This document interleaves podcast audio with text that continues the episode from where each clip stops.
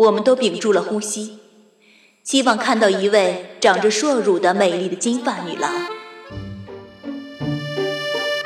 欢迎继续收听由云宝为您播讲、玛丽娜·刘维卡所著《乌克兰拖拉机简史》。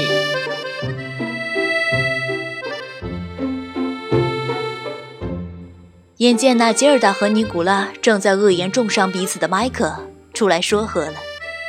老头一向欣赏这个女婿，那他最后能被其说服放弃迎娶小老婆的念头吗？请继续收听第三集《一只厚厚的牛皮纸信封》下集。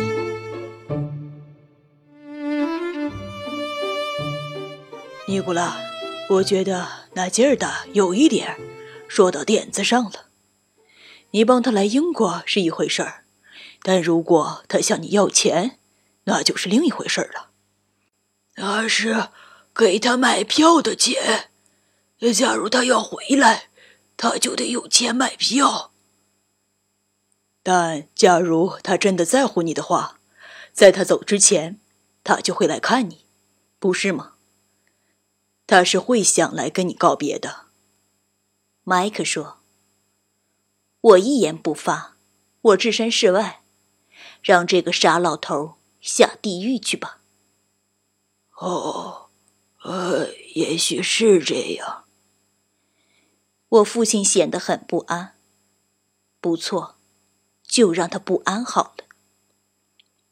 我是说，你被他所吸引，这完全可以理解，尼古拉。麦克说：“这是什么话？”什么叫可以理解？过后我们得谈谈这事儿。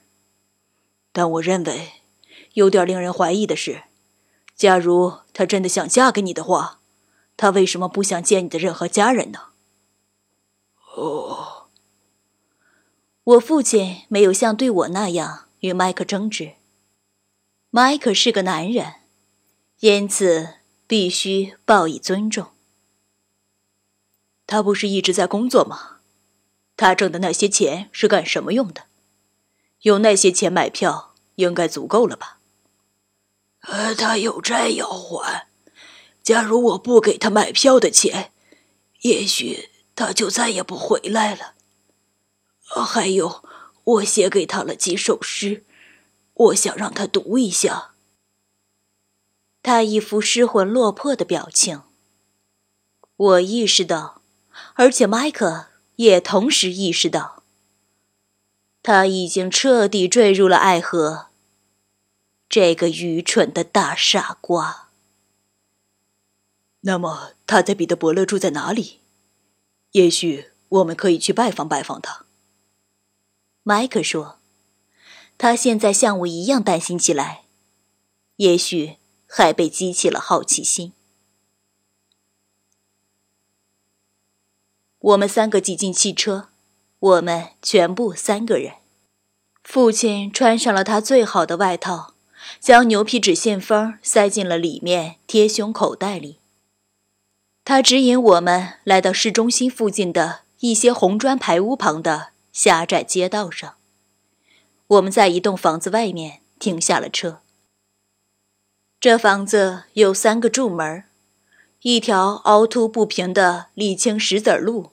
通向门口，我父亲一闪身就下了车，急匆匆地顺着小径走去，把信封紧紧地抓在身前。我平心静气地看了他一会儿，他看上去是那么衰老，腰弯得那么厉害，步态是那么蹒跚，这让我大为震惊。但他的眼神儿。明亮激动，他按响了门铃，没有人回应。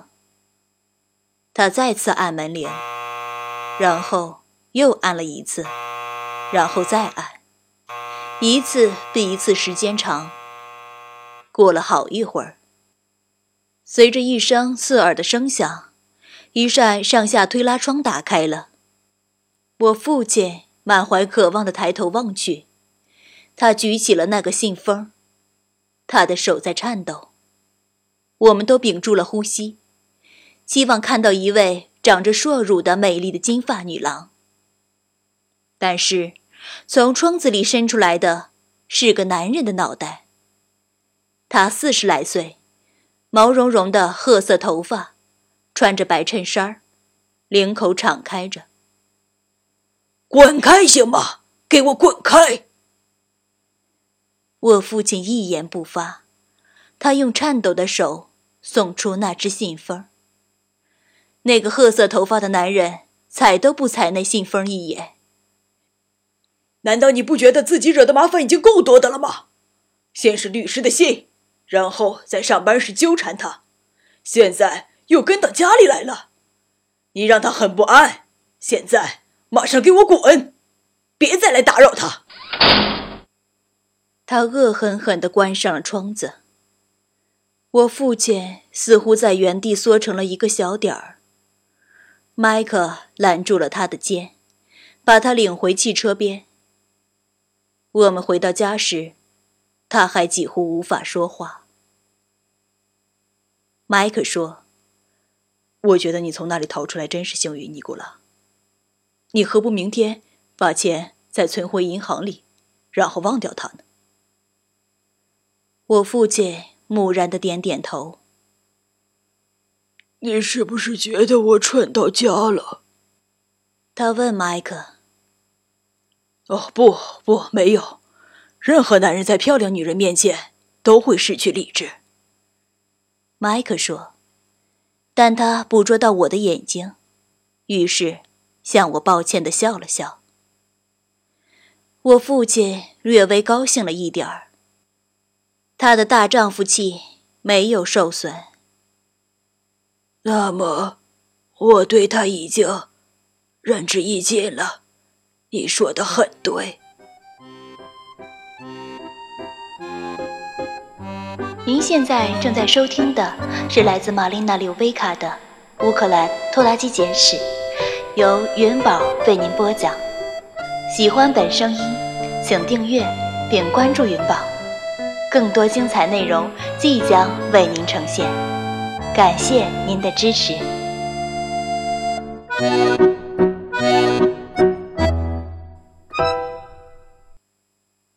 现在天色已晚，我们告过别，准备长途驾车回剑桥去。当我们正往外走时，电话铃响了。我们听到我父亲用乌克兰语在交谈，我听不清他在说什么，但他的语调让我有些怀疑，一种踟蹰的、温和的语调。我想，我该停下来听一听，干涉一下。但我累了，我想回家。你知道那信封里面有多少钱吗？麦克问。我们行驶在暮色中，离家还有一半的路程，一面讨论着当天的事情。我看到有一叠很厚的钞票。至少也得有一百英镑，我猜。我恰巧注意到最上面的钞票是一张五十英镑的。如果你到银行去取钱，他们通常不会给你五十英镑的钞票，他们给你十英镑或二十英镑的，除非你要取很多钱。道路蜿蜒曲折，他因全神贯注而皱着眉头。我想，我们也许得弄清楚。他一个急刹车，将车停在了村庄的红色电话亭外。我看到他在摸索硬币，拨号、交谈，往电话机里继续填硬币，继续交谈，然后回到车上。一千八百英镑，什么？就在那信封里有一千八百英镑。可怜的老家伙，是可怜的老傻瓜，那一定是他全部的存款。很显然，瓦伦蒂娜给他打了电话，试图让他把钱存进他的户头。那么，他对读他的诗歌没有什么兴趣了，他说他明天会把钱重新存进银行。我们继续往前开。这是周日的傍晚，路上已经看不到其他车辆。夜幕现在已经降临，太阳隐没在云层后面，几道夕阳的余晖发出奇异的光芒，横过天际。我们将车窗摇下，乡村的味道扑面而来，山楂树、鹅山。青贮饲料。我们到家时，已经大约十点。麦克又给我父亲打了个电话。我从电话分机上听着他们的交谈。只是想让你知道，我们已经安全到家了，尼古拉。你确定明天能去趟银行吗？一想到你把那么多的钱放在家里过夜，我就很不安。你能把它放到其他安全些的地方吗？哦，是啊，呃不，呃，假如我干脆呃把钱给了他呢？我父亲被弄得焦躁不安起来。哦，尼古拉，哦，我认为这不是个好主意。我觉得你应该把它存进银行里，就像你之前说过的那样。呃，可是如果这样做已经太晚了呢？呃，假如我已经给了他呢？你什么时候给他的？呃，明天。